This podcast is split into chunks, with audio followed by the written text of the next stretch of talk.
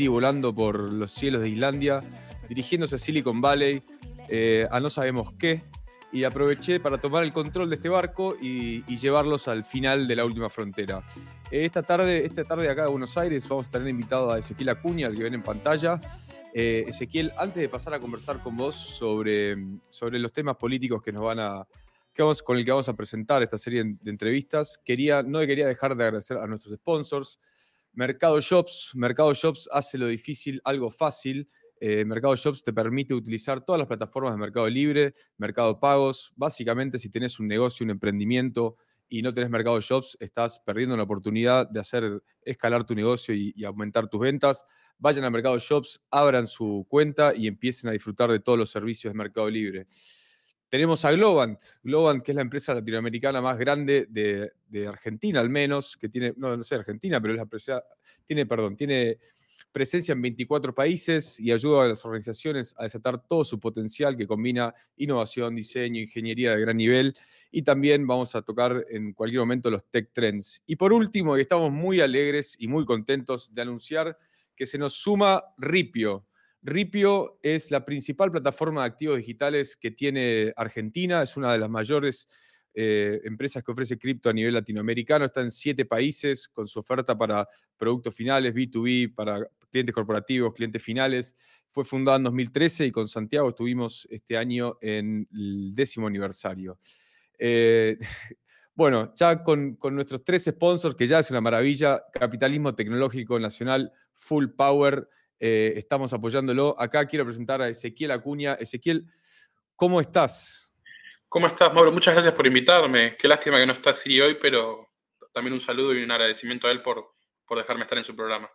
Qué bueno, qué bueno. Bueno, eh, ante todo les quería comentar a los que ya nos vienen escuchando eh, que sí, que las entrevistas que habíamos anunciado, hoy vamos a tener al final un pequeño tráiler para que lo vean parte de la idea de, invitar a Ezequiel hoy era justamente hablar sobre campañas políticas, eh, que es un tema en el que él es especialista, él es consultor político, y teniendo en cuenta que esta, este mes va a tener mucho peso político, quería, quería, quería hablar un poco de esto. Entonces, pasemos a lo siguiente. Ezequiel, vos sos consultor político, analista político, ¿cómo te gustaría definirte?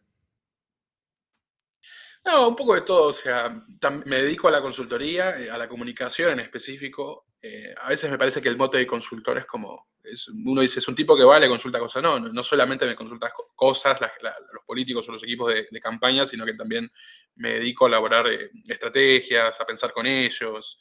es un poco más, más que una mera consulta, así que por eso no es una etiqueta que siempre utilice. Y analista sí, porque me encanta todo el tiempo observar los acontecimientos, procesarlos, eh, comentarlos eh, y, estar ahí al pendiente de todo lo que va pasando tanto en Argentina como, como en el resto del mundo.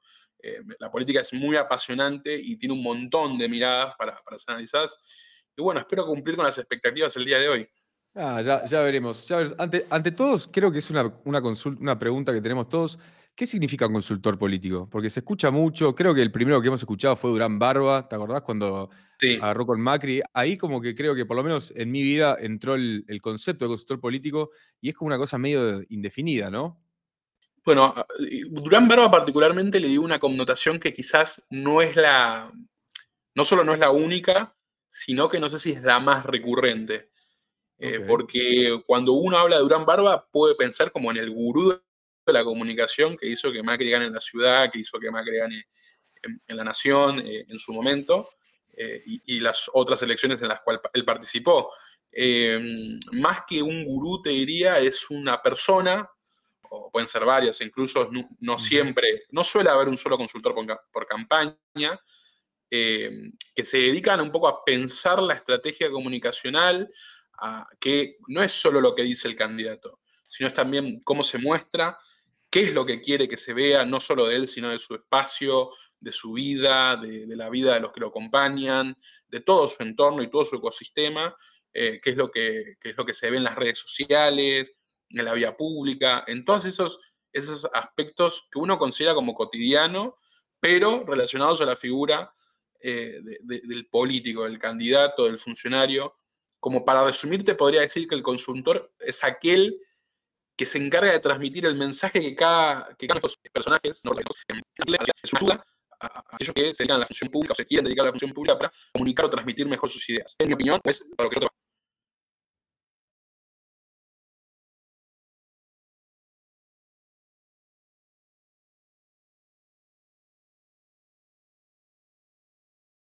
Ok, yo te hago una. Mira, yo trabajé también en, Casa Rosada y trabajé en una campaña. Eh, una de las cosas que, vi en, eh, en, la campaña del 2015 fue eh, Marcos Peña utilizando también, de la mano de, de Urán Barba, mucho del tema de las redes sociales como primer. como involucrando a la tecnología ¿no? en, todo este entramado político. Que, antes, antes de eso, que Obama fue el primero, ¿no? O algo por así. En realidad, habría que hacer un, reconto un poquito más atrás de eso. Eh, la política y el Internet, propiamente dicho, es algo que se empieza a originar a fines de los 90, de los 2000. Eh, hay un lenguaje memético, como hablábamos antes del, de empezar el programa, y hay toda una, eh, toda una narrativa que se va construyendo a partir del Internet, de los viejos foros, no solo para transmitir ideas, sino eh, en, un tono de, crítica o, de sátira que se empieza a desarrollar a principios de los 2000, en Estados Unidos principalmente porque es ahí donde ocurre el boom, pero que con la campaña de Obama se llega a ver eh, una idea un poco más definida o un uso político por parte de la campaña. Es la campaña de Obama la que decide inmiscuirse en estas redes, en estos foros que estaban en pleno crecimiento y transmitir el mensaje. En ese momento, ¿cuál era el mensaje? Yes, we can, o sea, sí podemos. Eh, he orientado a, cada uno de los públicos que ellos buscaban tener, porque poco se habla de esto, pero durante la campaña de Obama, eh, la segmentación del mensaje fue muy importante, porque Obama logra algo que otros candidatos demócratas soñaban en ese momento, que era dar vuelta a estados que eran tradicionalmente republicanos o condados que eran eh, tradicionalmente republicanos. Eh, esto requirió, muy resumidamente, para, para no aburrirlos, pero, pero para introducirlos en el tema, que un montón de gente recorriera esas ciudades antes que Obama y escuche las problemáticas o lo que, lo, que aquejaba a la ciudadanía en ese momento para elaborar una especie de reporte con, todos esos insights eh, y, transmitírselos a, la campaña, en ese momento encabezada por, por, Michelle Obama, la, esposa de, de Barack, que se encargaban de juntarse y, armar una estructura comunicacional, todo un discurso, todo, toda una letra para, que Obama después lo transmita, eh, no solo estando en el lugar, sino que también por todas esas vías de comunicación que estaban haciendo. Eh, un poco la lógica de usar Internet fue esa en ese momento. Después vas a ver eh, con el paso del tiempo cómo se va degradando como todo, ¿no? Que empieza como algo un poquito más estandarizado, un poquito más serio, y termina siendo eh, objeto de burla. Como tenés un contraste en la campaña 2016 de Trump. Una, sí, una cosa que, nosotros, a ver, nosotros tenemos de Global de Sponsors y todas las semanas tenemos un Tech Trends. Justo el de, el de hoy toca también, estamos en una línea deportiva, los Tech Trends. Este, el de hoy eh, habla sobre la utilización de datos y cómo eso fue perfeccionando a los deportes y cómo fueron cambiando el, el análisis de datos a los deportes, porque se empiezan a ver estadísticas y empiezan como a yo uso el verso, uso tipo el paralelismo entre el fútbol y el FIFA, ¿viste? Empezás a ver bien cuáles son eh, la cantidad de pases recibidos, la cantidad de pases acertados, todo ese tipo de información y esa, recopilación de datos que se hace en el deporte y que está muy bien explicado en el Tech Trends de Globant, recomiendo que lo vean para todos nuestros oyentes, em, tiene, tiene como un efecto claro en cómo el deporte empieza a adaptarse a la información, ¿no? El deporte empieza a moldearse alrededor de la, información que va recibiendo. Eh, en relación a las campañas políticas, creo que lo que venís hablando de, de, de, Obama es que juntaron una serie de voluntarios que fueron como a recoger datos, ¿no? Es como una especie de, mega hiper focus group eh, sobre el lugar y a partir de ahí empezaron a, moldear su, idea, a moldear su discurso. ¿Qué tan, ¿Qué tan beneficioso es eso en contra a eh, la, posibilidad de decir, bueno, yo quiero este mensaje en vez de decir, bueno, la gente quiere este mensaje? ¿Cómo, cómo esa dinámica crees que, que, se, se debe... Bueno, ahí parte, yo partiría de la premisa de eh, ninguna recolección de datos es mala, porque te ayuda a interpretar lo que está pasando en el momento. Ahora, por más que vos identifiques qué es lo que está pasando y tengas el mejor diagnóstico y el mejor análisis, si no tenés credibilidad, es muy difícil que la gente te, tome en serio.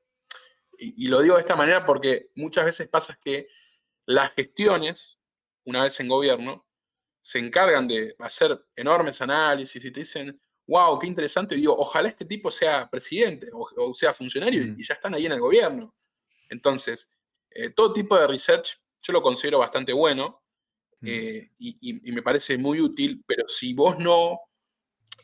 Es un poco de lo que, de, una degradación que se está dando en la política a nivel mundial. Si vos no lo tomás como para hacer cambios eh, de verdad o, o demostrar que se están haciendo cosas, es muy difícil. Cada vez es más difícil por todo esto de, de, la penetración de, las redes y de Internet en el discurso y en las personas, que, se te tome en serio después.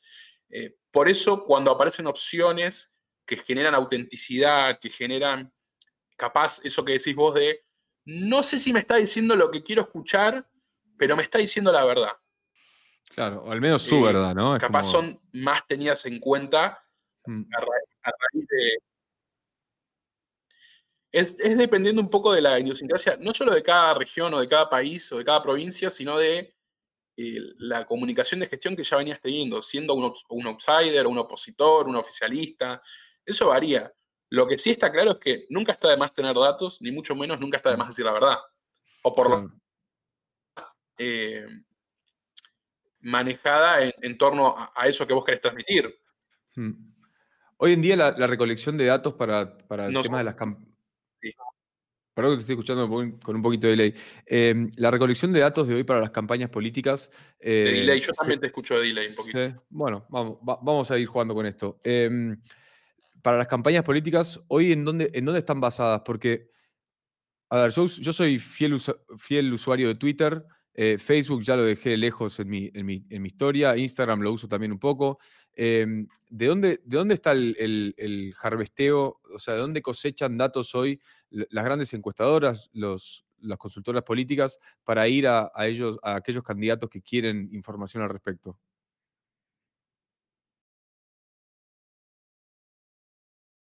Bueno, eh, medio que se me cortó Ezequiel en el camino. Si yo no lo estoy escuchando, así que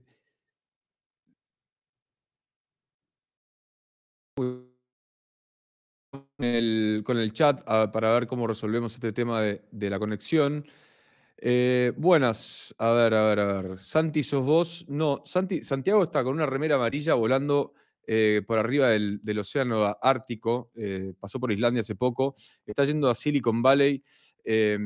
No, no, les voy a contar a qué, porque eso lo voy a dejar que lo cuente él. Ahí apareció. Fui de vuelta y con mejor internet en teoría, así que. Volviste con mejor internet. Buenísimo, buenísimo. Yo estaba acá charlando con el chat, estoy saludando acá a nuestros, a nuestros, a nuestros oyentes. Neri Fabrelo, que está siempre, buenas, buenas. Chino Arroyo, eh, buen sponsor Ripio, Neri. Sí, estamos muy contentos y muy orgullosos de ser, eh, ser auspiciados por ellos. Son una gran empresa. Acá me dicen que prenda la que prenda la calefa. Estoy de un amigo en Vicente López que hace un frío, y, pero bueno, estoy, estoy calentito. Em, bueno, volvimos. Estábamos, te estaba, te estaba preguntando de, dónde sale el origen eh, de los datos de, que utilizan hoy las grandes consultoras y también las encuestas, ¿no? Porque son, son cosas que hoy influyen mucho en la opinión pública y que por ahí no necesariamente se ven reflejadas después en un, eh, en una elección, ¿no? Em, sí, hay, todo un tema con eso. O sea, los, datos siempre estuvieron de una manera más analógica o ahora más digital.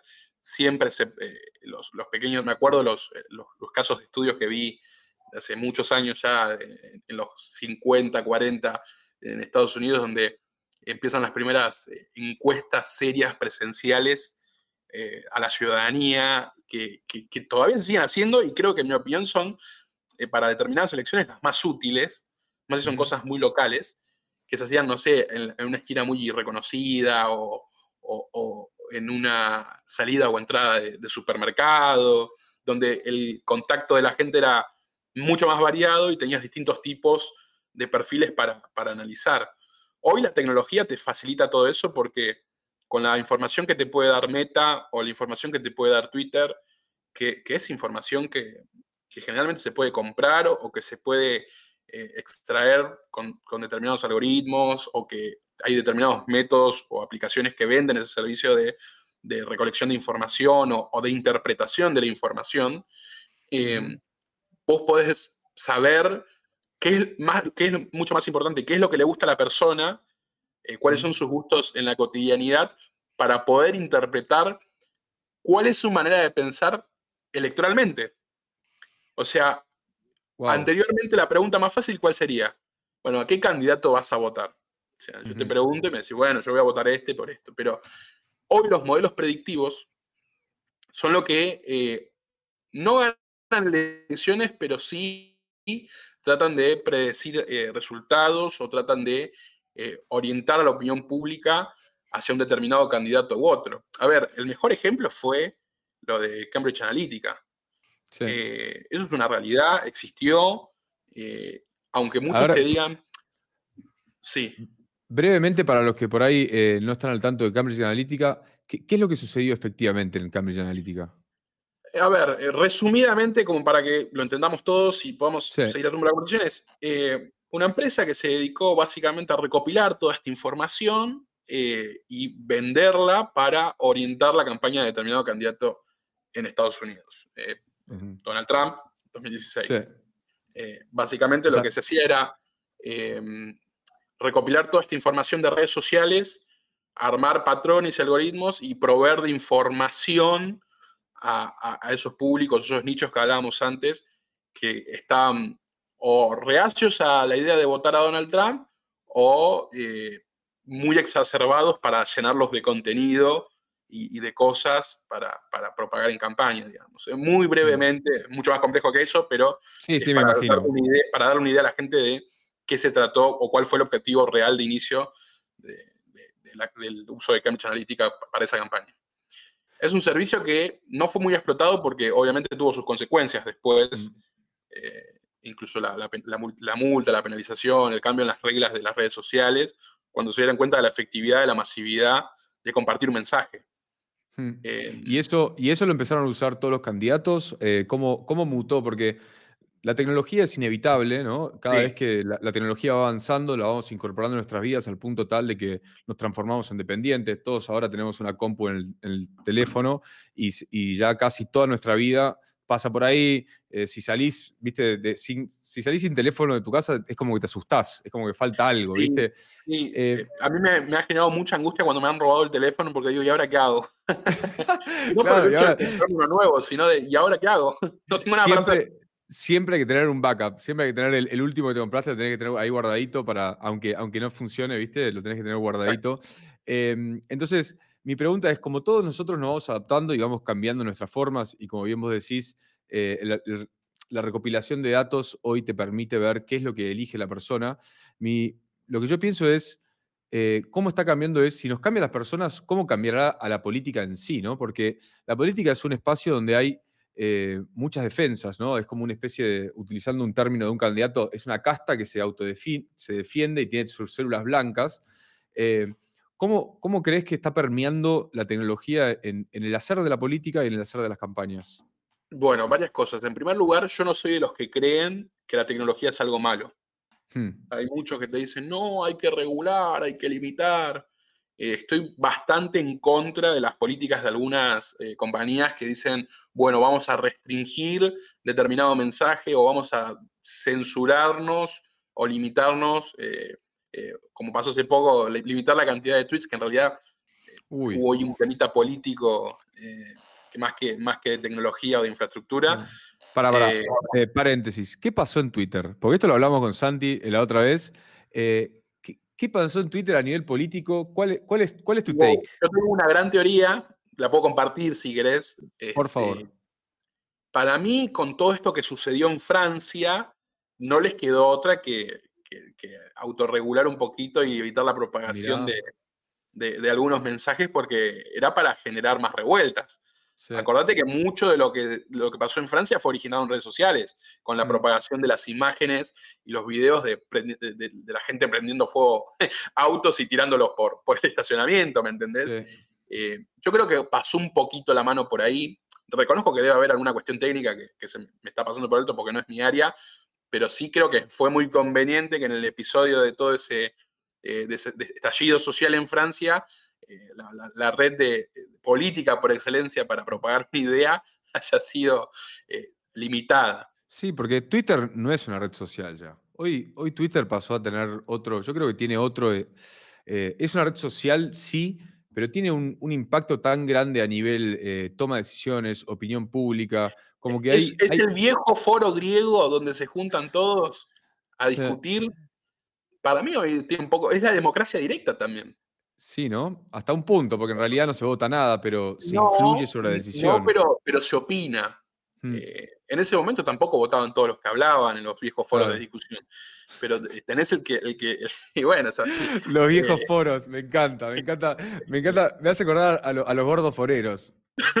sí, va, un poquito por la referencia de, gordos foreros. Yo soy uno de ellos, entonces me, siento representado por, la, por, la, por, el mote. Pero lo que digo es, eh, hoy un poco las redes sociales, y en especial Twitter, que, que, es la que más te deja explayarte, más ahora con la ampliación de, de caracteres, se ponen en discusión ideas que a veces son muy auténticas y, muy eh, genuinas, y muchas otras veces son implantadas, obviamente, como, como en cualquier otro ámbito de discusión, ya sea la tele, la radio, otra red social o, la calle. Eh, incluso lo que la implantación de... mercado puede ser dicho por alguien mandado, ¿me entendés? Y la implantación de ideas eh, también, viste, tiene formas que hoy por ahí uno, uno no, las ve venir. Nosotros, nosotros dos somos amigos de Sasha. Sasha estuvo invitado a este programa ya y hablaba de, la guerra cognitiva, ¿no? De la guerra cognitiva como la, mente como el nuevo campo de batalla y la información como el arma, la PSYOPS, claro. Y muchas veces eh, lo, que, lo que por ahí no nos damos cuenta es que estamos siendo atacados atacados en el sentido de información, no de que están atacando nuestra integridad física, pero... el, término correcto sería infoxicación, te intoxicas de información la infoxicación. Entonces, la infoxicación es aquella intoxicación de información. No hay como en término. Bueno, te infoxican, pero no directamente con, em, con el formato de la información tradicional, sino te, te llueven memes por todos lados. Y el meme es como una especie de, inception de idea a través del chiste que te hace ver ¿no? Es como hay un filtro de tu. Sí, a ver, me decís, uy, me están bajando data. O sea, lo que pasa es cuando te das cuenta de eso, uy, cuando te das cuenta de todo eso, eh, no sabes qué es verdad y qué es mentira y te volvés a un estado de paranoia que decís, eh, ahora en qué puedo creer. Yo trato de no verlo tan así todo el tiempo, pero sí identifico que cuando algo está pasando hay como un tufillo ahí de, qué raro este mensaje, o sea, o qué conveniente que, se está hablando de este tema con, determinada narrativa. A veces hilarante o a veces no, porque te, mm. aparece aquel tweet eh, de simple pregunta inocente, que dice, che, ¿qué opinan de que, no sé, eh, fulanita estuvo con fulanito? Y se empieza a armar toda una discusión que decís, mm. ¿Cuándo fue una pregunta tan moralista, me entendés? ¿Cómo podemos estar atentos a, esos, a esa infoxicación eh, y cómo podemos curarnos, o por lo menos al menos preverla? Yo creo que prevenirla es difícil porque hoy a todo el mundo, a todo el establishment le sirve eh, la propagación de, información porque mismo lo ves en, en, los noticieros. El otro día miraba el programa de la Nata acá en Argentina, mm. eh, para que no conozca, no conozca, está en Canal 13 los domingos a la noche. Y yo decía, todo esto ya lo vi en Twitter en la semana. Claro. O sea, es una, recopilación de información, verídica o no, no, no me consta, eh, de cosas que se dijeron en Twitter textuales. Entonces digo, qué loco que los medios de comunicación te están haciendo un resumen de todo ese debate que se originó en una red social, mm. o de tal video que se propagó, o de tal mensaje, etcétera, etcétera. Mismo, no sé si se dieron cuenta de cuando un candidato sube un spot, lo que muestra la tele es el, screenshot del en vivo. Del usuario de, Twitter. Del usuario de Twitter, exactamente. Es verdad, es verdad. Estás todo el tiempo pendiente de lo que pasa en una red social para ver de qué se está hablando o qué se está diciendo. Entonces, cuando los medios de comunicación tradicionales pierden un poco la habilidad periodística que se les fue encomendada, ahí se vuelve complejo de controlar o se vuelve mm. difícil de prevenir. Lo que sí es que hay que estar atento y no ser uno un microinfluenciador de ese mensaje.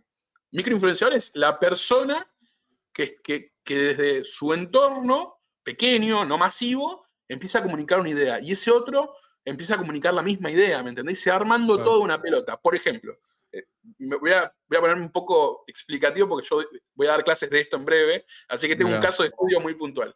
Buenísimo. Hace no mucho, eh, en Twitter, un usuario, un amigo mío, le pasaron la información de que iba a renunciar un funcionario muy importante del Ministerio de Economía, el viceministro de Economía. Eh, él genuinamente creyó que la información era verídica. Tiene una cuenta de no más de 10.000, 15.000 seguidores en Twitter. Esa información que dijo él, eh, claro, él la comunica de una manera como si fuese ya casi un hecho, una primicia. Todos los medios de comunicación empezaron a levantar. El viceministro de Economía ya estaría presentando la renuncia al ministro de Economía, Sergio Massa. Yo, ¿qué pasó acá?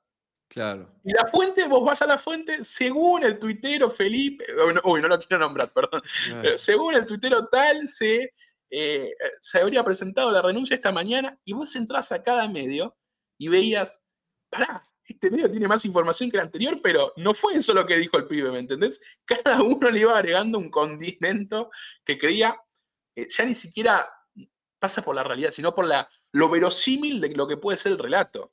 Claro, puede ser creíble o no creíble, ¿no? Es increíble, ¿me entendés? Entonces ahí empieza a entrar en juego el hecho de qué es verdad y qué no. Entonces es cuando digo, bueno, tranquilos, no hay que paranoicarse, no hay que estar paranoicos, no hay que estar de inseguros todo el tiempo, pero sí lo mejor que uno puede hacer es siempre tomar con pinzas lo que se ve en cuanto a temas polémicos o de discusión mm. política o, de la sociedad o de un acontecimiento importante, porque podemos sin darnos cuenta ser microinfluenciadores de, como, mejor dicho, como se conocía o como dicen nuestras madres, lleva y trae, de algo que, en realidad no es. Eh, por eso yo siempre trato de ser, yo no sé si vos me seguís en Twitter, Mauro, sí, por yo trato de ser delicado con lo que pongo y no opino mm. de todo todo el tiempo, mm. porque, viste, no me quiero subir una bola que no mm. es.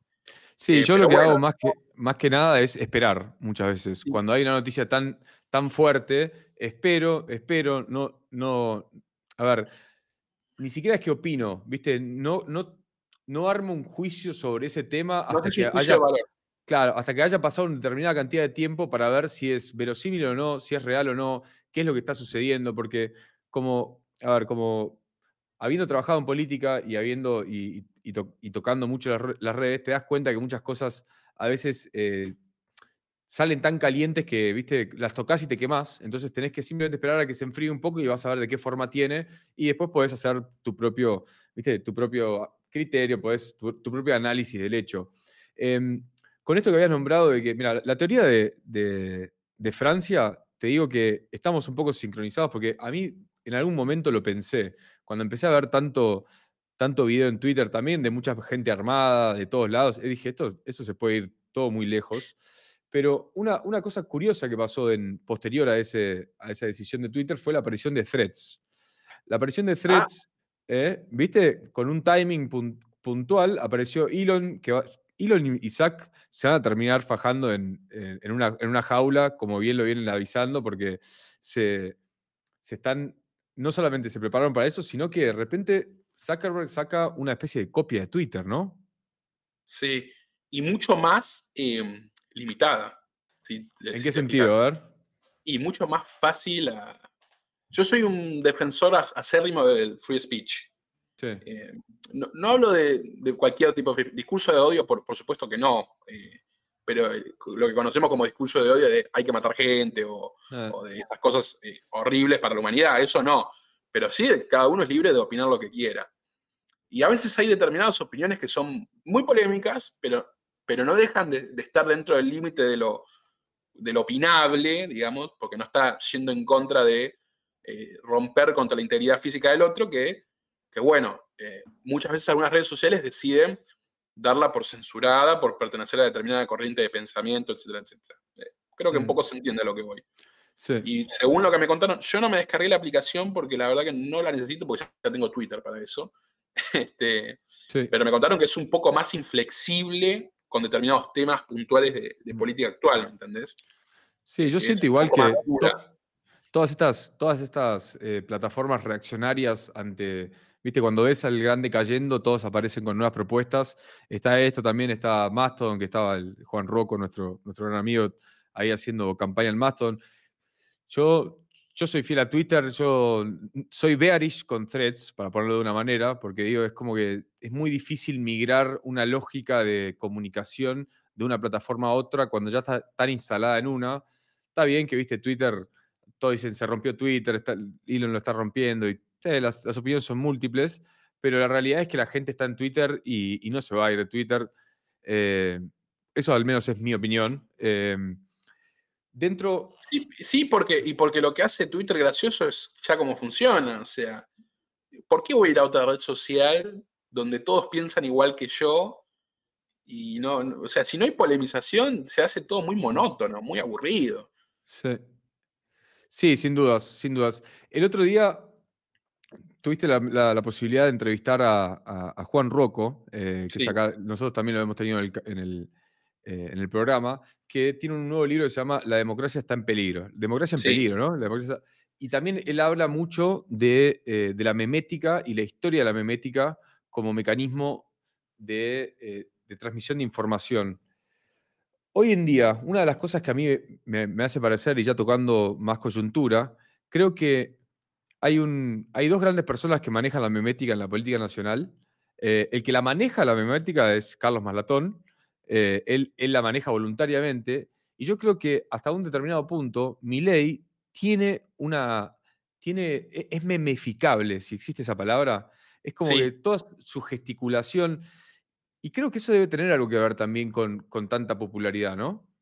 Sí, a ver, yo lo primero que te quería decir es, volviendo a un tema anterior que no, no pude cerrar muy bien, que era el tema de que no hay que tenerle miedo a la tecnología, que hay que mm. incluirla, pero no hay que cebarse. O sea, vos no puedes gobernar con hilos de Twitter, ni en su momento lo hacía Bukele, que daba decretos por Twitter, no sé si te acordás, eh, que sí, tuiteaba que, iba, que iba a designar a tal ministro y el ministro le respondía, o iba a hacer tal decreto y el decreto se lo escribían ahí en Twitter, una cosa muy bizarra, que sí, bueno, tal, todo bien, es muy gracioso, pero pará, no podés hacer, no.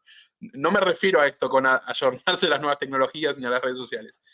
Este, ni tampoco al extremo de, Ay, voy a gobernar con la encuesta, todo el tiempo ver el dato de la encuesta y apretar eh, para refresh y ver qué, me dan el, dashboard ahí con, todos los numeritos y, los eh, gráficos para ver qué opina la gente de este tema. No, no puedes hacer eso.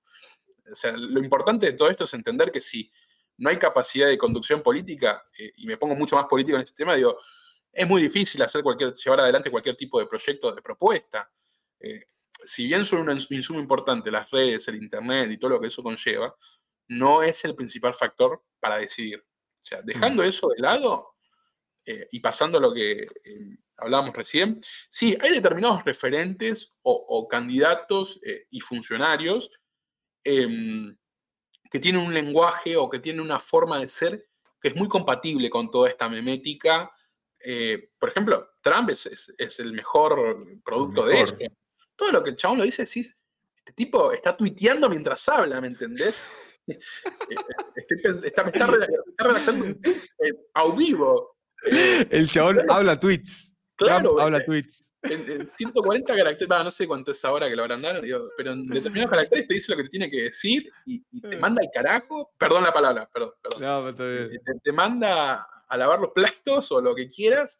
Eh, y, y, parece que decís, wow, eh, ahí sí, masterclass de comunicación política, porque el chabón tiene el poder de la síntesis. Hmm. yo creo que también tiene, yo creo que también eh, tiene el poder del humor en el sentido de que no necesariamente es gracioso lo que él dice, no siempre, pero él es gracioso. O sea, es como caricaturizable. es como que todo es gracioso. Sí. y es así, y es como, es como, un, es, como un viejo bully, ¿viste? Es como, es un, es un chico que de chiquito fue bully y ahora es grande y lleva esa lógica a la comunicación política, rompió tanto, a mí me hace acordar, em, el primer, el primer debate que tiene con, el, con todo el GOP, que es el Partido Republicano, eh, ese debate es espectacularmente cómico. O sea, literalmente es cómico. de ahí salió un gran meme en las redes sociales, que fue Jeff, Jeff Bush. Jeff Bush. y, lo usaban de objeto de, burla por todo lo que había pasado en el debate. Era tremendo fue. Claro, entonces es como, ahí sí hay personas, hay candidatos, hay figuras que decís, wow, mm. es, este tipo. Lo que pasa con Carlos, con, con Maslatón, sí, es, muy gracioso todo lo que pone, es muy hilarante. También hay que entender un poco la, doble intencionalidad de, ese, de esa manera de actuar, de ese discurso. Siempre hay mm. una lógica, nada no está pensado. En el caso de Javier me parece un poco más espontáneo porque capaz es por, la dicha de conocerlo y, verlo de cerca, de decir, wow, él es así, él es auténtico. O sea, no es solo eh, en televisión los temas que lo compungen o lo ponen mal y ahí arranca, ¿viste? Arranca, mm. arranca, arranca, arranca. Este, en personas es igual, porque lo ves como decís, wow, está realmente vehemente con lo que cree, o sea, no, no, lo moves ni, ahí ni de casualidad.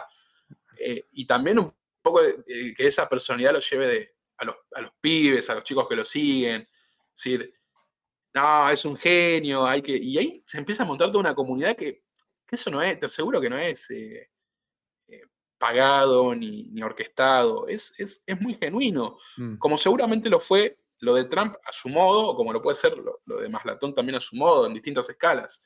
Hmm. Eso es lo que tiene de curioso y para mí de positivo ese tipo de, personalidades, porque decir, qué bueno que la gente te acompañe en lo que vos haces, en lo que vos decís. O sea, vas creando como soldaditos que, que te acompañan y que son leales y que son microinfluenciadores y que por eso muchas veces digo, no hay que subestimar, no hay que ningunear, porque en las redes sociales también hay una parte de la discusión para cada ámbito político, para cada, para cada eh, figura, eh, y, siempre es importante tenerlo en cuenta, porque a pesar de que a la hora de la verdad no es lo que define todo, es un buen transmisor. Y mm. como la política es omnicanal, o sea, tiene múltiples canales, me parece que mientras vos puedas abarcar la mayor cantidad de ellos, bien o con una idea o con un mensaje, muchas de las cosas que vos quieras hacer pueden salir adelante. Mira, una, cosa que se me vino a la cabeza es, eh, de vuelta, uno, Global, que es nuestro sponsor en los Tech Trends, uno de los anteriores estaba hablando sobre cómo estaba cambiando la audiencia de equipos a eh, jugadores. Pasa lo que pasó con Messi ahora, que ahora hay gente hincha de Messi que se compró la del, Paris Saint Germain y ahora se compra la Inter de Miami. Eh, también nosotros, yo creo que la tecnología tiene mucho que ver con eso.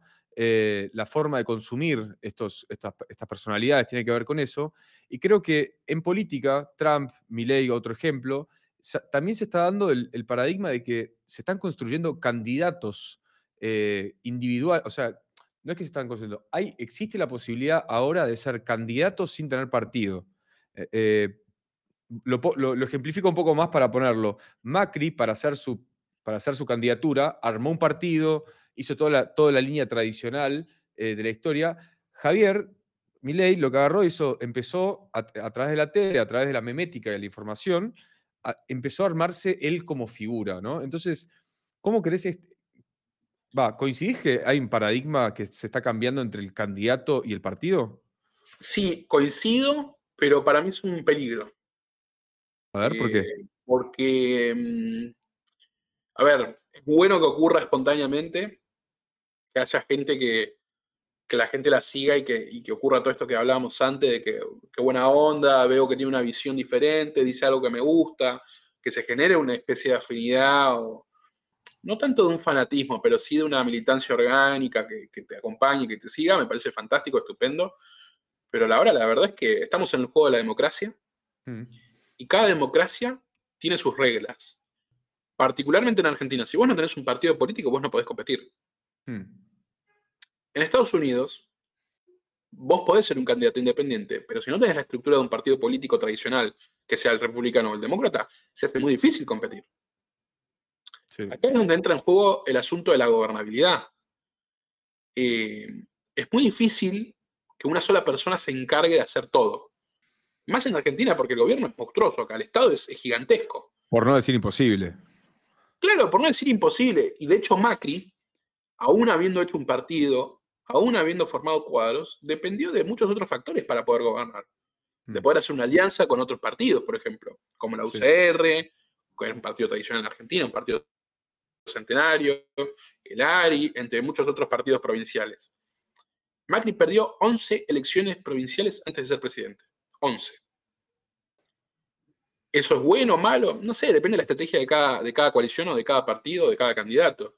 Lo que sí te puedo garantizar es que, por más que haya equipos de candidatos o, hinchadas o fanaticadas de, o, ¿cómo es que le dicen en Brasil? Torcedores de, de, cada, la torcida de cada candidatura o de cada actor político, es bueno porque te solventa de una manera impresionante, porque no estás solo, pero si vos no tenés acuerdos, si vos no tenés un equipo técnico o, equipos técnicos encargados de garantizarte propuestas para la gobernabilidad, o si no tenés diálogo con los diferentes actores, después se va a hacer difícil, porque un poco el sistema te come. Hmm. ¿Qué es lo que le pasó a Bolsonaro en el medio del gobierno? Otro ejemplo muy parecido a estos. Se quedó sin partido. ¿Cómo se, quedó sin partido? Claro, él se presenta por el PCL, creo que es el Partido Social Liberal de, Brasil, no me acuerdo bien la, traducción, este, eh, en 2018, pero en 2021 o 22, 2022, el año pasado, bien se presentó con el Partido Liberal. O sea, dos partidos completamente diferentes al inicio y al arranque, al arranque de la gestión. ¿Qué pasó en el medio? Pasó en el medio que hubo una interna, los que se pusieron en contra de Bolsonaro se fueron, eh, si bien fueron, eh, eh, entraron gracias un poco a, su figura o a su imagen, se separaron, hicieron un costado, y algunos permanecieron en el gobierno y otros empezaron a ser más opositores o no le aprobaban todas las medidas que él pasaba por el Congreso. Hmm. muchas veces lo que ocurre es que, dependiendo de lo que vos hagas una vez llegues al poder, le puede dar miedo a determinados sectores por, por, por una pérdida del propio capital político de ellos. Que decir, bueno, yo hasta acá estoy bien, cumplo con mis, con mis electores y, con todo lo que necesito, evito polemizar demasiado y me quedo en el molde. Hmm. Eso ocurre también. A Trump le pasó también. El Partido Republicano hubo un momento que cuando empezó a hablar de fraude y todas esas cosas, le soltó la mano y le dijo, bueno, hmm. muchas gracias por los servicios prestados, continuamos con otra cosa. Sí, es Ahora como se también un candidato muy parecido a Trump, pero que no termina de ser tan rupturista como Trump, que es eh, de Sandy, que a mí me gusta, pero no es eh, si bien representa un poco el diario trumpista, no es Donald Trump. No, no es Donald Trump. A ver, creo que se me cayó la cámara a mí. Ah, no. Sí, me parece que sí. Sí, ¿no? Se me cayó la cámara. Bueno, si, me siguen escuchando, yo tengo una pregunta, eh, para los que nos van escuchando, tengo una pregunta sobre, eh, hablando de Trump, ¿no? En Estados Unidos se habla mucho sobre el Deep State. Sobre el Deep State como, como el, ese escenario y ese lugar donde, donde pasan las cosas que no necesariamente se están a ver, ahí, Tuki, Procam, Video Source. Bueno, no, no estoy teniendo mi cámara. Eh, bueno, el Deep State. ¿Argentina tiene un Deep State? Sí, sí, sí. Y voy a tener el chivo de mi, programa. Ahí está. Ahí está. Eh, Perdón, ahí, ahí recuperamos el, la cámara, gente que nos está escuchando. Estamos con, tuve con, se me cayó acá el cable.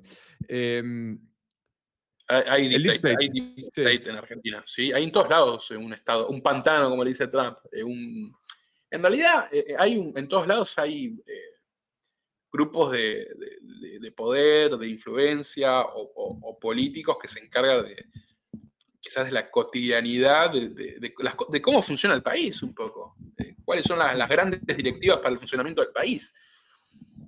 No necesariamente tiene que ser algo malo porque no estás hablando de una secta o de una logia o de algo por el estilo, como podría ser en otras épocas que, uy, decís, los hay una logia masónica que está encargándose de armar un grupo para liberar eh, eh, el río de la Plata, el del río de la Plata de, eh, la, metrópoli española. Hmm.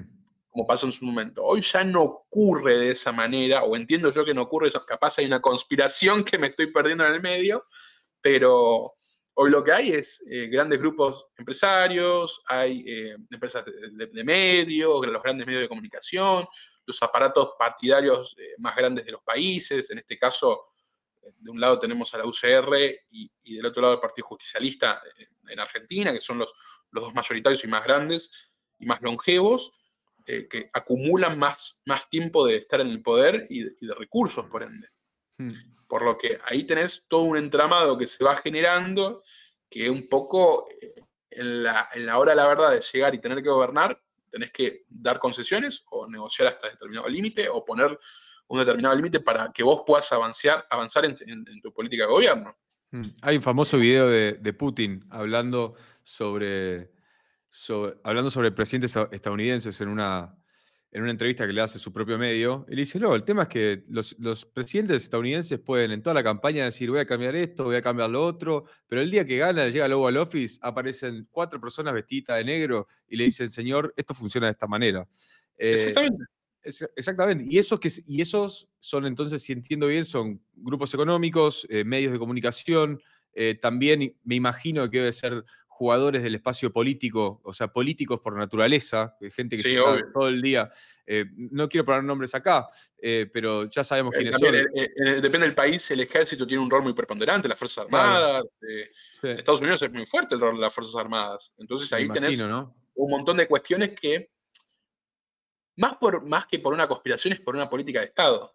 Hmm. O sea, uno cree, o sea, en, Argentina no pasa porque es un país raro este, hmm, pero... No hay Fuerzas Armadas acá. No, no, no solo por eso, sino porque no hay una política de Estado común entre todos los gobiernos, o sea, clara, no es que pasa como en Estados Unidos, bueno, nosotros tenemos determinada política para con Rusia, para con China, tenemos que tener cuidado de esto, no es que alguien viene y te advierte, se hizo esto hasta ahora, el plan es seguir con esto, estaría bueno que vayamos por acá o perfeccionemos no hay eso.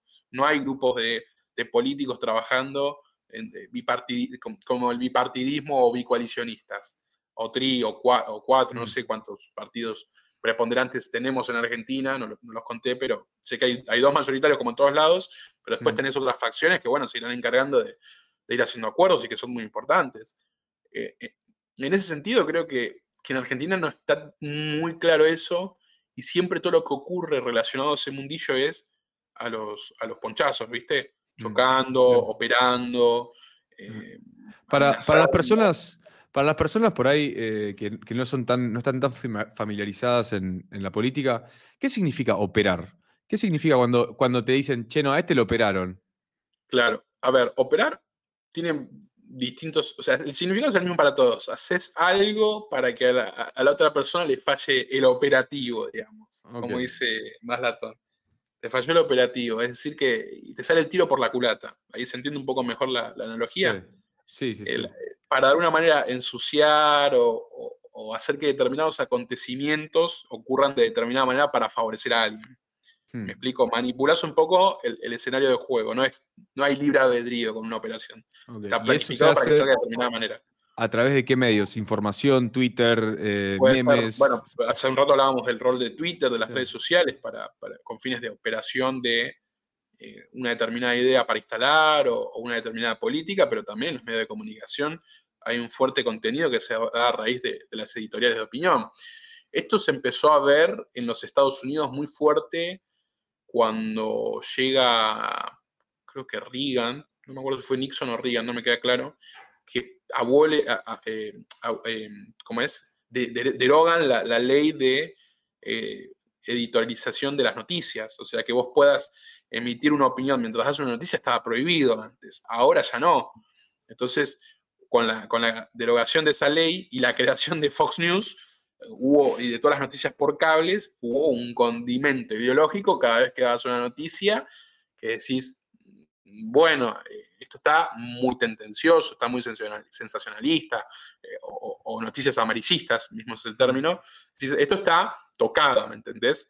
Eh, y ahí es cuando ocurre, me parece que lo que están haciendo es uno para enfocar que la cuestión hacia un determinado lado, que favorece a eh, hmm. Y esto lo podemos ver. el contraste mejor es, si puedo dar ejemplos, es. Dale Pone, los graphs de TN, perdón, de, La Nación Más, que es la, más extrema del otro lado, y de C5N acá en Argentina, que es eh, el otro extremo, hablando de la misma noticia, a ver qué están diciendo. Ese es el mejor ejemplo. ¿Y eso? ¿Qué, te están queriendo decir? O sea, si el, hecho es el mismo. Uy, mataron a una persona, por ejemplo. Sí. Un, hecho horrible. Pero ¿cómo comunicas eso? Uno te puede decir, crece la inseguridad en, en determinada zona. Y el otro te está diciendo, bueno, otro hecho aislado, o sea, ¿me entendés? Sí, sí, entiendo perfecto. Y ahí un factor que, creo que la última vez que se habló de esto, y me gustaría ver si, que creo que en, este tipo de, operaciones, eh, operetas hay, es el tema de los, de, de los distintos, de, lo- de las- de los servicios de inteligencia, ¿no? Los, ¿Qué rol tienen los servicios de inteligencia Ah, en las va. operetas? no podía Sí, faltar en la Esto, conversación. y esto, brief, pero te lo quiero sacar. ¿Qué, qué tiene que ver los servicios de, de inteligencia en todos estos? Eh, a ver, un servicio de inteligencia, para que el que no sepa, es un, eh, un agente de- del Estado, eh, de, de- de cualquier Estado, que está encargado de, la recopilación de información, del espionaje, eh, todo eso que vemos en las, peliti- en las películas, pero quizás a menor escala, porque también hay burócratas que se dedican a, hacer dossiers de información para, para- para el bien de la nación, ver qué intereses se atentan contra la nación o ver qué se está gest- gestando, qué movimientos están apareciendo. Muchas veces algunos gobiernos usan toda esa, esa información, esos research, toda esa recopilación de, de data para manipular, obviamente, la opinión pública. Eh, y la figura, creo que del servicio de inteligencia, hoy no sé si tanto en Argentina eh, está tan preponderante por el hecho de que, eh, así como no hay bu- buena calidad de Fuerzas Armadas, porque hay una política que de Estado parece que sí, ahí hay una política de Estado de, de no darle mayor mantenimiento, lo mismo pasa con los servicios de, de seguridad, los servicios de inteligencia. Eh, hay toda una degradación ahí que hace que no sé con cuántos elementos puedan llegar a contar para hacer grandes operaciones, pero que si los hay, los hay. Hmm. Eh, gente dedicada a, a, digamos, a transmitir determinadas informaciones, a veces verídicas y a veces, en su mayoría de las veces, eh, falsas. Para Bueno. eh, hacer tener un tipo determinada de llegada. Bueno, de todo esto me gustaría hacer un doble clic en privado eh, por, fuera de, por fuera del aire, eh, pero para darle un premio a todos nuestros oyentes que lo han estado esperando y a, las, y a las 57 personas que tenemos mirando y a todos los que nos escuchan por Spotify, por YouTube, suscríbanse por favor, que estamos ya en YouTube por los 4.000 y pico, en, Instagram tenemos 7.500 seguidores, en Spotify tenemos más de 25.000. Eh, súmanse a todas nuestras, suscríbanse a todas nuestras plataformas porque lo que vamos a ver ahora, y, Ezequiel, sos parte de- del gran estreno y del tráiler de toda esta serie de, de entrevistas que hemos hecho, acaba el tráiler de las entrevistas que se vienen.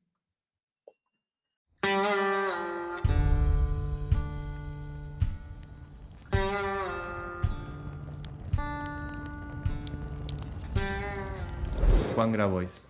Fui gerente de esa empresa. Mirá, Juan Grabois gerente. A las 8 estábamos 40 enfrente. Ahí nació el Juan Quilombero. Ya había. Patricia Bullrich.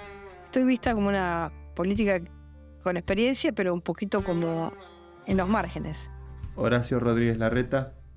Yo tengo mucho laburo durante el día, reuniones, voy, recorro, camino. eh. Trabajamos en el mismo equipo, vos y yo, al final. Bueno, somos diferentes tipos humanos, pero este justamente es el tema importante. Yo soy un tipo humano, más financiero, más aparrastroso, y vos sos un intelectual altamente fino, ¿no? ¿Cómo debería posicionarse geopolíticamente Argentina frente a estas dos potencias? El 5G es un tema de interés geopolítico. La verdad que sí. El primer tema es que Estados Unidos te tiene que dar ofertas concretas. Hay, hay un aspecto filosófico y un aspecto práctico. Si yo fuese un funcionario gubernamental o presidente o ministro de Relaciones Exteriores, no voy a andar haciendo estos comentarios, ¿no? ¿Cómo es tu relación con estas nuevas tecnologías, ya yendo más al presente? Que yo quise ingresar al sistema del correo central para ver el cómputo antes. Y me cortaron internet porque lo hice mal. No soy un fanático enfermo de buscar el último cambio de la tecnología, pero la uso todo el tiempo. O sea, es que a mí me gustan los relojes, pero desde que tengo este, difícil que use otro. Me enganché con el Candy Crush, por ejemplo. Es una boludez, no sé, está bueno. Te distraes. Diferentes candidatos presidenciales se relacionan con estas ideas, con Bitcoin, las criptomonedas. ¿Quién crees que tiene tal vez mejor entendimiento? En el blockchain eh, como una manera de ahorrar tiempo. Puede ser un despliegue enorme de creatividad y generar felicidad. O que puede ser gente metida en un galpón, pasándola como el orto, ganando dos mangos. El blockchain da oportunidades infinitas. Para mí Argentina debería permitir eh, la libre negociación del Bitcoin contra el peso argentino. ¿Has fumado cannabis o algo? Estoy, yo estoy eh, muy bullish con Argentina. Que cualquiera que gane, el país va a estar mejor. Si es buen, gobe- si, si es buen gobierno, se va a potenciar esa tendencia bullish. Estamos en la frontera y eso está bueno siempre.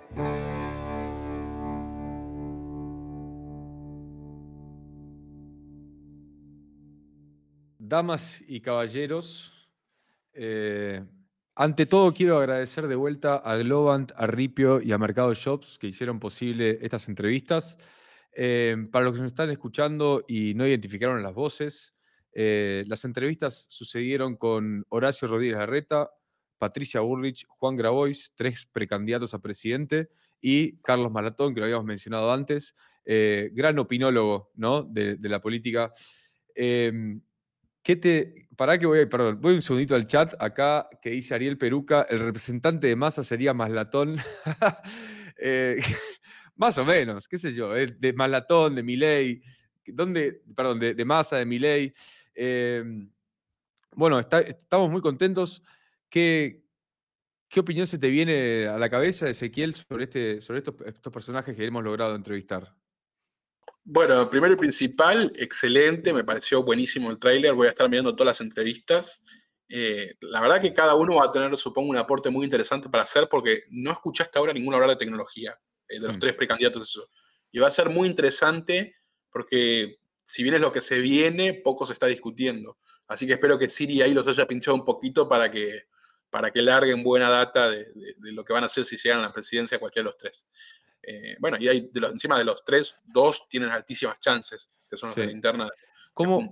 ¿Cómo ves esa interna? Eh, porque hay una, hay una sensación de lo que veníamos hablando, es de, de- de- de la opinión pública y la información que se maneja en redes y después de lo que es el- la operación o el aparato, ¿no? Entonces, podríamos ver como la, esa interna eh, Patricio Horacio como una especie de... de- de- de- Sí, es como ¿no? un River Boca. Es como un River Boca, ¿no? ¿Cómo, qué- cómo la ves a esa? Porque es la que, a ver, no tuvimos la Bueno, posibilidad de, de entrevistar ni a Sergio ni a, ni a Javier, eh, pero esa, esa interna, ¿cómo la ves? Bueno, em, muy difícil, porque como toda interna va a haber heridos y después eh, hay una, después de la paso continúa la elección, tiene que seguir y hay que ver cómo se amalgama toda esa estructura que, que se dividió para, para llevar adelante una propuesta en común y después tiene que volver a unirse para, para patear para adelante todos juntos. Eh, me parece que la reta cuenta con una mejor estructura en cuanto a lo que se llama aparato, porque se dedicó a eso, porque es lo que viene buscando, porque es para lo que se está preparando. Y a nivel comunicacional lo veo con un par de falencias en el discurso, creo que falta de timing o, o- o no encontrar algunas cuestiones que acapara mucho mejor Bullrich, Hmm. que es un poco más pasional, que es un poco más vehemente con lo que cree y que uno ya asocia mejor a lo que piensa, porque, porque es una figura más, más conocida, con, con más pregnancia, con más eh, eh, ideología, si se quiere. Entonces, eh, cuesta más identificarse o contrastarse cuando quizás tu objetivo es, como dice la reta, gobernar con el 70% de, de las ideologías adentro, o, o de Claro. los- o de las estructuras adentro. Como, un movimiento peronista, ¿no? Como el, general hablaba del Ya- movimiento. Ni, ni siquiera peronista, porque es como. No, pero el concepto incandescente, movimiento, digo. Lo que, tiene, lo que tiene el peronismo, por ejemplo, es que a pesar de la interna, ay, se terminó, ganó y todos se empiezan a acompañar. Hmm. Si, no, si te tienen que meter palos en la rueda, como le pasó a Scioli en 2015, ahí, ahí tenés el resultado, Hmm. la derrota. Pero generalmente lo que suele ocurrir es que lo que pasó el, el viernes anterior al cierre de lista fue, eh, en una hora se hizo un llamamiento, se ordenó la tropa y estaban todos encolumnados para ir a, a seguir hacia adelante y saldar la discusión, no solo más del tema. Sí, Esa es la diferencia. Pero sí, tiene una postura un poquito más movimentaria, que, que es interesante, pero yo particularmente creo que la hora de los coalicionismos se está terminando, no solo en Argentina, sino que en el mundo. Esa cuestión de, la, de la coalición para todo. Lo hablamos Mm. un rato. Creo Mm. que los partidos políticos van a empezar a tener, un, o van a tener que empezar a tener un rol más preponderante, porque al empezarse a comer en, en coaliciones, se empieza a comer un poco la ideología, y cuando se come la ideología, también se empieza a comer un poco después la política de Estado que vos quieras implementar, o la de, la de opositor. claro. En definitiva, si todos pensamos igual, ¿a qué nos oponemos? ¿Qué nos distancia de ser un, un partido único? Sí, el Partido Comunista Chino. Eh, voy un, segundito a los, a lo- al chat. Acá me preguntan qué pasó con Milei, qué pasó con Sergio. Eh, ambos han sido invitados. eh, el equipo de Javier Milei ha sido invitado. No, no pudieron venir o, no eligieron venir. El equipo de Sergio Massa también fue invitado. Estamos esperando otra, otra información. Acá María José Branchi dice: Pueblo Tecnológico Argentino. Ahí tenés el segmento para la narrativa.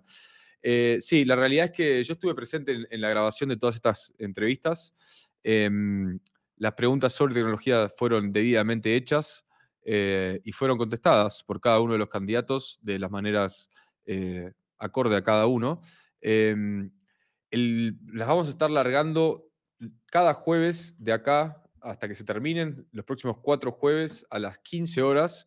No voy a alargar el orden porque eso es un poquito de incertidumbre que nos gusta generar, pero van a ir siendo, siendo, van a salir al aire, la vamos a sacar en vivo por YouTube y después la vamos a subir a todas las redes, así que estén atentos a las fronteras, arroba la frontera Siri eh, en todas las redes y también en el canal de YouTube para que estén, para, para- es más, suscríbanse y pongan la alarmita el jueves a las 15 horas, así no se olvidan y mientras estén laburando o estén haciendo lo que les toca hacer en ese momento, ponen play y la escuchan.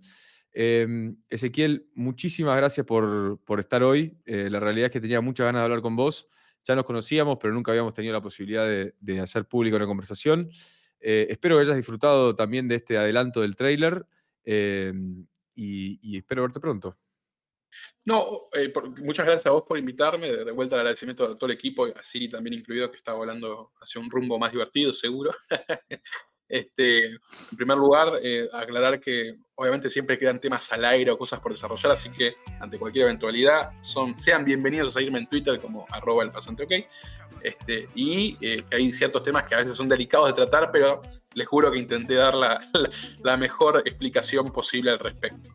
Eh, y segundo, cuando quieras, Mauro, de, de vuelta nos vemos o nos juntamos a comer una buena carne ahí por Parrilla Peña. Qué bueno, qué bueno. Bueno, muchas gracias y un saludo a todos. Esto fue el capítulo, episodio 23 de La Última Frontera.